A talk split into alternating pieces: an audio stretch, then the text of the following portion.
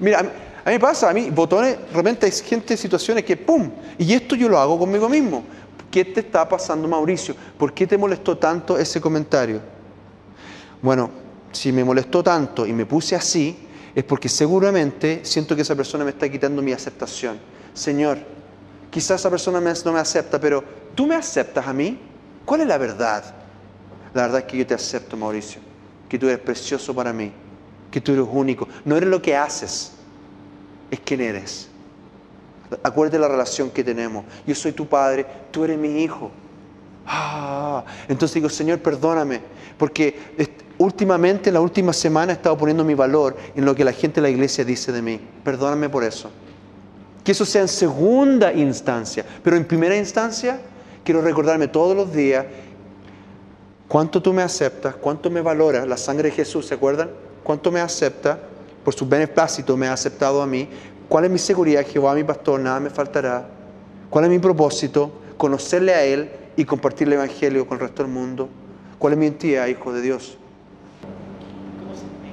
Claro. Ahí es donde uno, al Señor, ahí es donde, primero que nada, uno ve cómo estoy reaccionando yo respecto a esto. Entonces decir, bueno, Señor, ahora si tú dices, no, no, no estoy reaccionando mal, estoy con una pregunta válida, ahí yo simplemente no me tengo que arrepentir de la manifestación de la carne, si no has tenido una manifestación de la carne. Porque podrías tener una, podrías dejar mucha rabia. Y si yo tengo rabia por una, perdón, él contó que unos niños por el, la mamá por el, de la ducha, se desmayó, ahora está en coma. Entonces dice, Dios, ¿por qué estas cosas en la vida? Y, hay una impotencia ahí, y hay molestia. Y baja esa rabia. Impotencia, ya. La impotencia nace de una falta de habilidad de controlar. Entonces digo, ¿por qué estoy controlando? Si estoy controlando es porque estoy protegiendo algo. ¿Ah?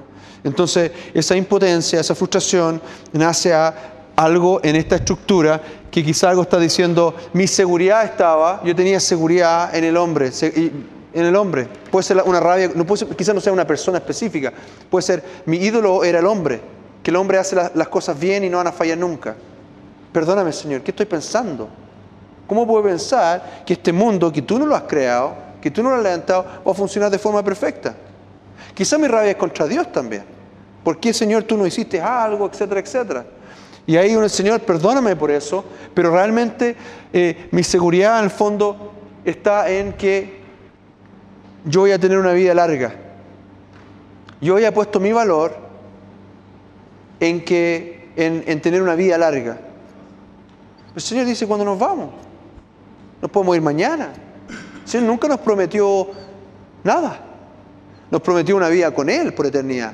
Pero aquí en la tierra no hay nada prometido. Y Él tendrá un propósito para esos niños. Entonces, después está el tema de la verdad. Señor, ¿cuál es la verdad? ¿Cuál es la verdad de esta situación? Y el Señor empieza a revelar la verdad. Y esa verdad trae sanidad. ¿Han escuchado esto? La verdad os hará libre. Libre. Libre de todos sus pensamientos que empiezan a nacer en, en- en la mente de uno. Y eso va trayendo sanidad. Vamos ahora con lo que, teníamos, que tenemos que ver hoy día. Sí. Va. Quisiera retomar el tema de cómo sabemos que andamos En el Espíritu Santo. Sí. En Romanos 8 había un punto que a mí me llamó la atención y no, no lo tocamos, eh, pero ahora, eh, escuchando el planteamiento, se me hace más fuerte.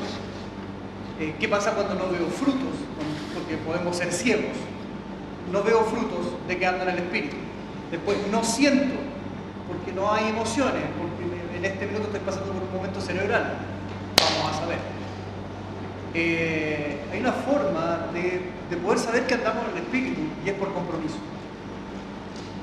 Lo vi así, quiero que me corrijas, lo, veo así, por compromiso, porque eh, ¿qué se espera de los que hemos nacido en Jesús, de los que nos hemos decidido, lo que nos, hemos entregado la vida a Él? Es tener un compromiso de andar en el Espíritu.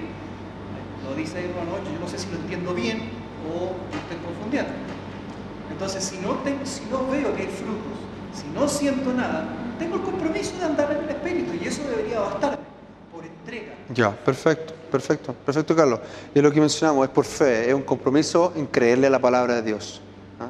Sí es importante eh, recordar que ese caminar espiritual sí va a dar un fruto tarde o temprano. Tarde o temprano, al principio quizá no vamos a ver algo, pero va a dar un fruto de vida. Va a dar un fruto de vida. ¿no? En el tiempo del Señor, totalmente. Claro, seguir al Señor en el desierto. Hay a uno siente esos desiertos. Eh, hay muchos cristianos que en esos desiertos se quedan. Porque no entendieron este principio. No entendieron que no es por emociones ni necesariamente porque estoy entendiendo. A medida que uno va caminando, las emociones se van sanando, vamos a ver eso ahora, y la mente se va renovando. Eso lo vamos a ver. Pero, pero en ese proceso hay tiempos que ni sientes ni entiendes. Y ahí es por obediencia a la palabra de Dios. ¿Mm? Una historia que escuché, había un rey que, que, eh, que tenía un anillo y este anillo tenía un espacio donde uno podía meterle un refrán o ponerle un... abrirlo y leer un refrán. Y juntó a todos sus hombres sabios eh, y le pidió a los hombres sabios, escriban algo, algo que sea tan poderoso que en los momentos más difíciles o más intensos de mi vida me pueda realmente me puedo enfocar y me puede salvar. Entonces escribieron algo y, no lo, no lo- y él se puso el anillo y no lo abrió. Y en eso eh, vienen a, a invadir su reino, por el norte, por el sur, por el este, el oeste, y finalmente derrocan a este rey y todo su reino, y tienen en llamas sus castillos, el pueblo, la gente está corriendo, y él se mete en una cueva y dice, aquí me voy a quitar la vida, antes que me pillen, me voy a quitar la vida, he perdido todo. Pero dice, antes de hacer eso, voy a mirar el anillo, y mira el anillo. Y, sale ahí una escritura, que es en la, en la palabra de Dios, dice, y esto también pasará. Entonces decide no quitarse la vida. Y sale de la cueva y empieza de nuevo. Y con los años levanta nuevamente un reino. Y este reino era más grande todavía que el primer reino. Y en eso sale en una subbatalla a conquistar un reino que estaba le- lejano y vuelve victorioso. Y cuando viene llegando al pueblo y el pueblo le está eh, gritando y animando y celebrando, él va en el carruaje y ve uno de los ancianos sabios que le había puesto eso y el anciano le dice, mira el anillo. Entonces él dice, no, si ahora todo está bien. Y le dice, no, mira el anillo. Esto también pasará. Entonces en la vida van a haber momentos que estamos súper arriba, súper abajo, pero es importante saber, esto también va a pasar. Esto va a pasar. Mantente firme en el caminar cristiano, sencillo, claro, en paz, mansedumbre, bondad, bendidad, claro, pero creyéndole al Señor que lo que siento y lo que veo no va a ser para siempre. Va a pasar.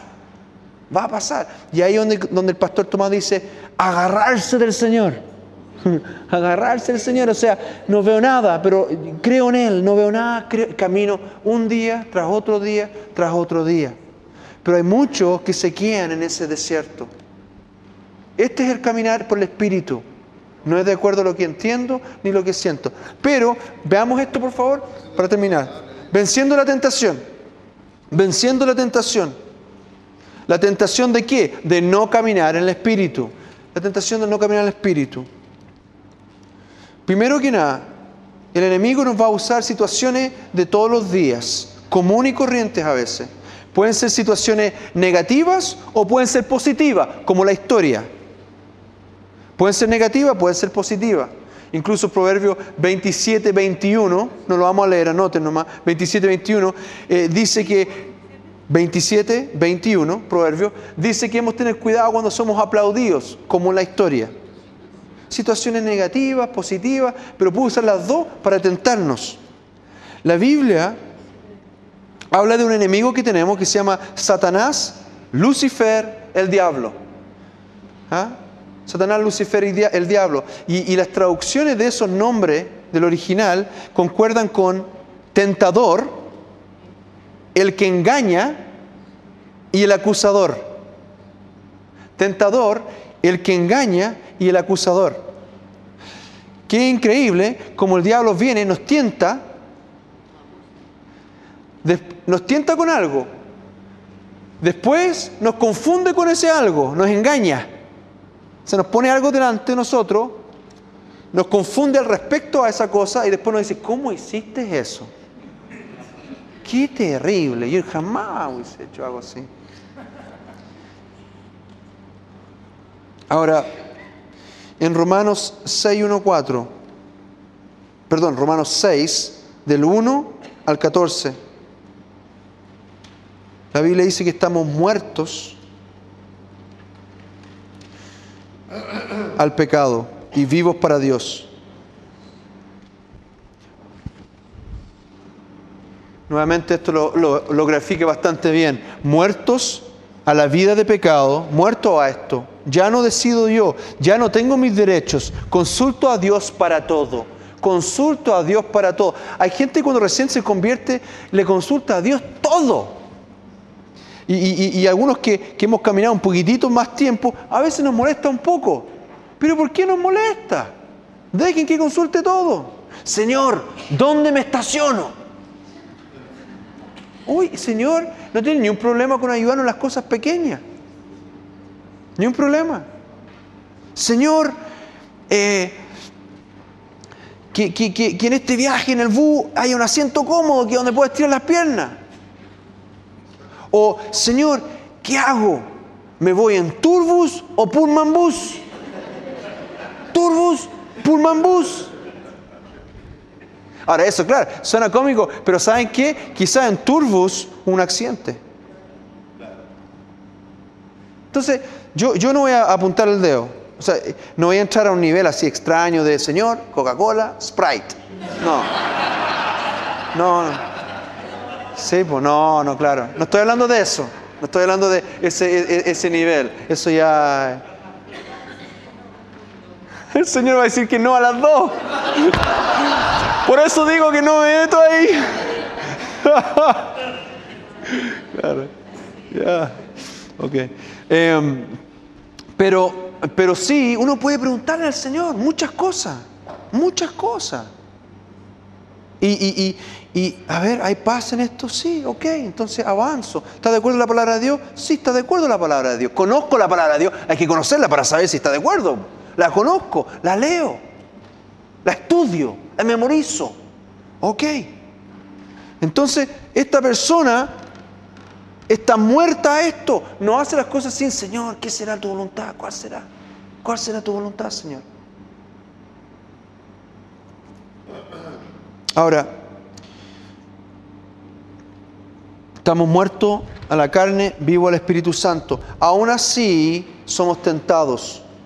La Biblia dice que somos tentados aún siendo cristianos.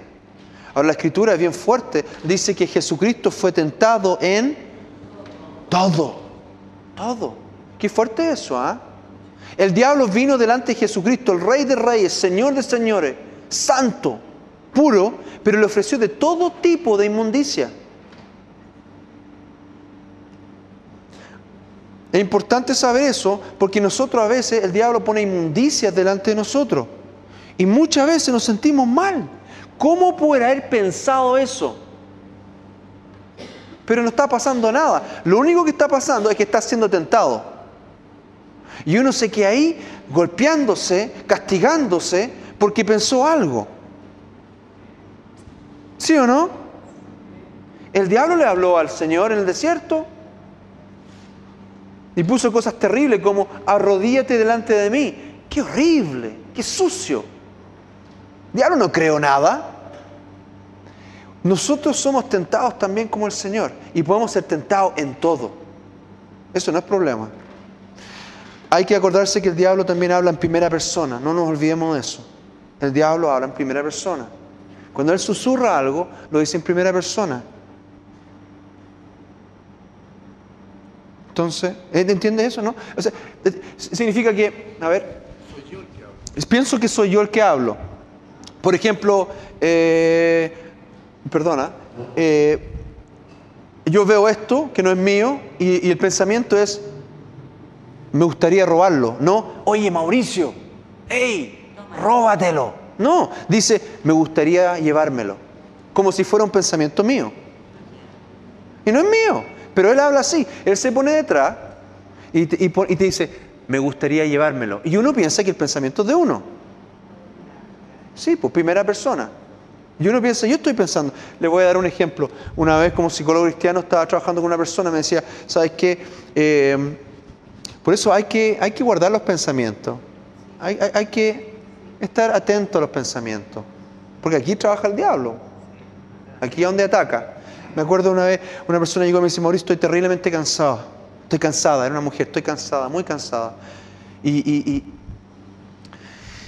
y, y no puedo hacer nada. No puedo hacer nada. En el trabajo no rindo, estoy que, tan que me despiden. En la casa no hago nada porque llego, estoy cansada, estoy cansada, estoy cansada. Y le hablé este principio que el enemigo habla en primera persona. Y literalmente estaban que la despedían, andaba todo el día bostezando, llegaba a la casa a dormir. Y un día, y no estoy diciendo que, que siempre es el enemigo si uno está cansado, ¿ok? Por favor, no, no, no piensen eso, porque hay motivos de nutrición, otras situaciones, ¿me entiendes? O, o, mucho trabajo, etc. Pero ella diciendo trabajo, como bien, duermo demasiado y sigo así. Un día va llegando, caminando en la calle y escucha en su mente, estoy cansado. ¿Me entiende? Cansado, sí, sí es cansada. Claro. O sea, uno que es hombre nunca pensaría, estoy cansada. Y uno que es una mujer nunca diría, estoy cansado. Entonces le llama la atención eso. Y hace, en el nombre de Jesús, yo no acepto ese pensamiento. ¿Saben lo que pasó? Nunca más estuvo cansada. Ni cansado ni cansada. ¿Cuánto de ustedes le ha pasado que van caminando y piensan, y piensan, estoy cansado? Lo piensan y después lo dicen, cansado, estoy, hoy estoy cansado. Oh, estoy ca-". y uno empieza a cansarse. Entonces, claro, si es debido, está bien. Si has trabajado hasta las 2 de la mañana decir, oye, ¿sabes qué? Estoy cansado, voy a descansar, ni un problema. Pero cuando uno empieza una y otra vez, una y otra vez, cuidado, cuidado. Claro. O chuta, me va a ir mal. Oh, esto, oh, esto, me va a ir mal. Hoy no puedo, no puedo hacer esto. Oh, qué difícil, no puedo esto. La palabra dice, Señor, esfuérzate que yo te esfuerzo. Dice, o sea, el Señor nos dice a nosotros, esfuérzate que yo te esfuerzo. ¿Mm? Todo lo pongo en Cristo Jesús. Sí. Hablar, bueno, esta, y conociendo al diablo también es bueno. Pero una, Sí, claro. La pregunta es la siguiente. eh, él él se, se en los pensamientos nuestros. O sea, él interviene en los pensamientos. Él interviene en los pensamientos, claro que sí. Ahí es donde nos ataca, en la mente, en el mundo de los pensamientos. Pero conoce lo que yo estoy pensando. Ese ya también es otro tema, es de guerra espiritual. ¿Ya? Así que no nos vayamos ahí porque si no nos vamos a ir un poquito mucho allá. Eh, pero sí, esto hay que tenerlo eh, claro. Entonces, número uno, compártele todo lo que estás sintiendo y pensando al Señor. Compártele todo lo que estás sintiendo y pensando. Cuando viene una tentación, cualquiera que sea. Lo otro del enemigo era solamente para darle un poco un marco en cómo viene la tentación. En Salmo, si alguien puede buscar Salmo 62, 8, por favor. Y otra persona, 1 Pedro 5 al 7. Salmo 62, 8. Y 1 Pedro 5, 7. Y la pueden leer fuerte. Sí. Y 1 Pedro 5, 7. Esperad en Él todo tiempo, oh pueblos, derramad delante de Él vuestro corazón. Dios es nuestro refugio. Dios es nuestro refugio. Derramar sus corazones delante de Dios. Oh, aquí empieza cómo luchar contra la tentación de alejarnos de Él y caminar en la carne nuevamente. Lo primero es esta relación con el Señor. Primera Pedro 5.7, ¿alguien? Si le puede leer fuerte. Echad toda vuestra ansiedad sobre Él, porque Él tiene cuidado de nosotros. Excelente. Cuando viene, a ver, el, el diablo trabaja con la carne que mora en nosotros, con el pecado que mora, con esta actitud todavía que existe, con la tendencia o el deseo de, de- de ser independiente de Dios. Y Él viene y se relaciona con nosotros y, y- y- y también trabaja eh, donde en nuestra mente todavía no ha sido santificado y todavía nuestras emociones no han sido totalmente santificadas y nos presenta una tentación que normalmente nos atrae. No va a atraer eso, ¿no es cierto? Él sabe que conoce cosas de nuestro pasado, va a poner delante de nosotros una tentación. Lo primero es decir, Señor, aquí estoy, esto es lo que estoy sintiendo, esto es lo que está pasando. Muchas veces nos da vergüenza decirle al Señor eso. No da vergüenza decirle al Señor nuestras frustraciones o incluso la maldad que quizás el diablo ha puesto delante de nosotros. Señor, esto me está pasando, esto estoy sintiendo.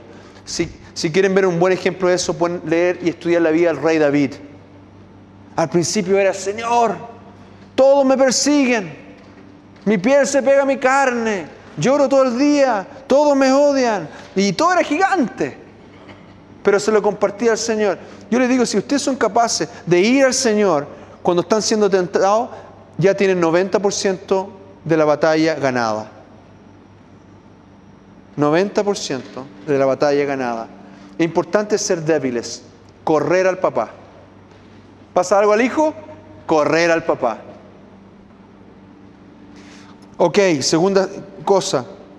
Porque acuérdense, no han pecado, están siendo tentados. No han pecado, están siendo tentados solamente. Segundo, conoce la verdad. Romanos 6:6. ¿Alguien puede leer eso fuerte? ¿Alguien Romanos 6:6? Ah, ¿La pueden leer de nuevo? Ah, léela de nuevo tú mismo. Que. Sabiendo esto, que nuestro viejo hombre fue crucificado juntamente con él, para que el cuerpo del pecado sea destruido, a fin de que no sirvamos más al pecado. Ya. Bueno, es- esa escritura se, se refiere, se refiere a que no vamos a responder nuevamente a la carne, lo que la carne quiere, ¿sí? Es importante, número uno, entregarle todo ese dolor al Señor. Eso hace algo inmediatamente con las emociones, le dan espacio a las emociones. Como cristianos, muchas veces empezamos a sentir cosas, primero tenemos la tentación que nos sentimos culpables, y número dos, nos sentimos culpables por lo que estamos sintiendo. Entonces, como cristianos, podemos ir donde el Señor y decir, Señor, estoy siendo tentado con esta situación, con esta persona. No estoy casado con esa persona, pero algo está pasando. Y reconocerlo no significa que soy partícipe o lo deseo o me agrada. Estoy siendo sincero con el Señor. Está pasando eso, Señor, y mis emociones son estas. Tengo rabia o, me atrae tal vicio, lo que sea. Eh, Estoy siendo sincero con Dios y eso le da un espacio a mis emociones. ¿Estoy decidiendo caminar en eso? No. Estoy simplemente entregándole las emociones al Señor. Segundo es, busco conocer la verdad. Lo más probable es que el Señor, la primera verdad que va a decir es, estás siendo tentado, cuidado. Es lo primero. Estás siendo tentado. Atento. Número uno, te va a recordar de tu identidad nueva. Tú ya no eres esclavo de esa cosa. Tú tienes una identidad nueva.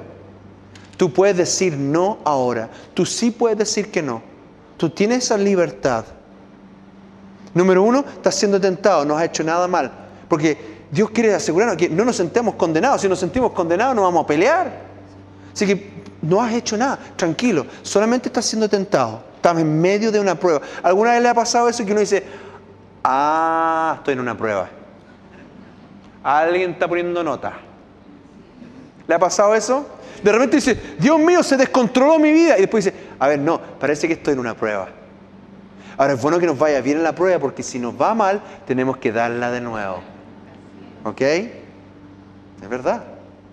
Si yo fallo en algo, en mi finanza, o mis relaciones con mis amigos, mi fidelidad, o en cualquier área, el Señor dice, fallaste, tienes que dar esta prueba de nuevo. Hasta que salgas aprobado. Captar que todo lo que nos pasa a nosotros es una prueba. Señor, en todo está en control. Él está en control. No hay nada descontrolado, no está nada fuera del control de Dios. El Señor está en control de todo. ¿Y por qué me pasan cosas malas si Dios está en control de todo? Porque te está probando. ¿Qué te está probando? Que tú tengas fe y hagas y sea obediente al Espíritu que está en ti y no en la carne. Que sigas caminando en el Espíritu, confiando en mí. Conoce la verdad. Número uno, que estás siendo tentado. Número dos, que como estás siendo tentado, estás en una prueba. Número tres, que tú tienes una nueva identidad. Que tú tienes una nueva identidad y tú no tienes que funcionar en la forma antigua. Tú puedes actuar de otra forma. Y en eso, en esa nueva identidad, Él te dice, yo te amo.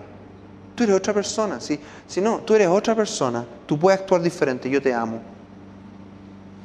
Y seguramente, eh, y, por, en última instancia, te va a mostrar la verdad no solamente de ti, sino que los demás y de Dios. Te va a mostrar la verdad de ti, te amo, no te condenes, estás en una prueba. De los demás, esa mujer perdió, recién acaba de perder a un hijo, te va a mostrar la verdad, te va a mostrar su propósito en la verdad también. Mi propósito es que te den trabajo, te llenen de trabajo y tú sigas sonriendo, cosas que ellos te digan, ¿qué te está pasando a ti? Hemos tratado de hacerte la vida miserable y tú sigues sonriendo. Y tú dices, yo sirvo al Dios Todopoderoso. La verdad de mí, soy hijo, no he perdido mi identidad. No porque estás siendo tentado, has perdido tu identidad de hijo. Eres santificado, ya no eres el antiguo Mauricio. Número dos, te muestra la verdad de la otra persona, pone misericordia. Qué tremendo eso, ¿ah? tener los ojos de Cristo, ver cómo el Señor ve las cosas. Ver que alguien viene y te, y te trata mal y poder ver detrás de ese trato hay una persona quebrada y dolida. Qué increíble. ¿eh? En un momento determinado trajeron una mujer, trajeron una mujer que había estado con muchos hombres y que había destruido muchos hogares y que había ido contra todas las leyes del pueblo, que había también quizás corrompido muchos jóvenes y la tiran a los pies de Jesús y Jesús dijo, yo no te condeno. Ve, y esta es la verdad, no peques más, pero yo no te condeno. Yo pudiendo condenarte, yo amo, te amo, te perdono, yo no te condeno. ¿Por qué? Porque él vio detrás de esa mujer, vio una niña quebrada, perdida, que necesitaba perdón y ser restaurada. Oh Señor, danos ojos para ver la verdad. ¿Qué es lo que está pasando acá, Señor? De mí mismo, de los demás y de Dios, que Dios está en control. Después, número tres, primero era entrégale todo tu dolor, todo, todo lo que estás viviendo al Señor. Número dos, conoce la verdad. Número tres, mantener la mente de Cristo. Con esto vamos a ir terminando. Mantener la mente de Cristo. Ahora sí, Romanos 11. 6, 11. Romanos 6, 11. Así vosotros considerados muertos al pecado y vivos para Cristo nuestro Señor. Mantener la mente en Cristo. Es importante entender que la tentación de salirse del Espíritu va a mantenerse todo el rato. Todo el tiempo. Va a haber un ruido. ¿No es cierto? Todo el tiempo un ruido. Y no sé si le ha pasado, estoy seguro que le ha pasado, el típica fiesta en la casa al lado hasta las 6 de la mañana. ¿Sí o no? ¿Y qué, qué hace uno? La primera intento que uno hace es cerrar la puerta de la pieza. ¿Sirve eso? No. Después, lo segundo es la cabeza debajo de la almohada. Y que entra uno, uno se sofoca. ¿Pero sirve eso? No. Vence el- ese bajo. ¿Lo vence? Nada vence un bajo. Nada vence el bajo. ¿Cuál es la única solución por la fiesta del vecino que no te invitó? ¿Cuál es la única solución? Llamar a carabinero. No vamos a entrar en ese tema. No vamos a ir ahí a ese tema. ¿Cuál es la, Ahora, ya, o sea, la voluntad de. Sí, sí, sí, sí, está bien. Está bien, está bien eso, súper bien. Pero de ahí lo vamos a traducir a- a- a lo que estamos aprendiendo. Pero en lo práctico, ¿cuál es la solución a ese ruido que está en la casa al lado? ¿Qué? Ir al ruido. Ya, ya, ir- ya, ok, esa es una, esa, ok. Pero tú estás en tu casa, estás con tu pijama y este es un sábado en la noche y, so- y- ya, ok, pero, pero, pero, pero, por favor conmigo, conmigo, un poco más práctico. Aceptar, ya sí, pero no quieres aceptar esto porque no, no te agrada. Enojarse, bueno, pero en la carne. Oye, no saben qué hacer ustedes, ¿ah? ¿Qué? Le pide que, por favor, Eh, pide, eh, eh, eh, es una buena idea, o una idea. Ahora que lo baje, no lo baje. Ya. Ya. Quizá, mira, sabes que quizás la pregunta la hice mal. Quizás no te quieres acostar, simplemente estás con visita, quieres conversar tranquilamente y, y, y estás. ¿Ah? ¿Qué? Pongo música más fuerte. Oye, o, o simplemente pongo música. Esa es una solución. No sé, ¿se lo han hecho? Usted pone la música un poquitito y anula lo otro. Y eso es lo que el Señor nos llama a hacer, es mantener fijo la mente en lo que Dios nos está diciendo. Va a seguir esa bulla, pero mantener la mente en Cristo. Constantemente, Señor, Señor, aquí viene de nuevo. Tu verdad fue, a ver, tu verdad es esta, esa mujer sufrió, esa es tu verdad. Tu verdad es que me estás poniendo a prueba en el trabajo. Esta es tu verdad. Nuevamente empiezo a, a distraerme y mirar para el lado. No, tú ya hablaste, porque les voy a explicar una cosa. Cuando viene la tentación, nosotros corremos donde Dios, Dios siempre nos habla, porque somos ovejas. A las ovejas el Señor le habla a través de su palabra. Aquellos que realmente lo buscan, Dios les va a hablar a través de su palabra y va a poner una dirección espiritual en su espíritu. Y el Señor les va a decir algo. Y aquí viene el otro. Cuando el Señor les habla, le tienen que hacer caso. Tan fácil como eso.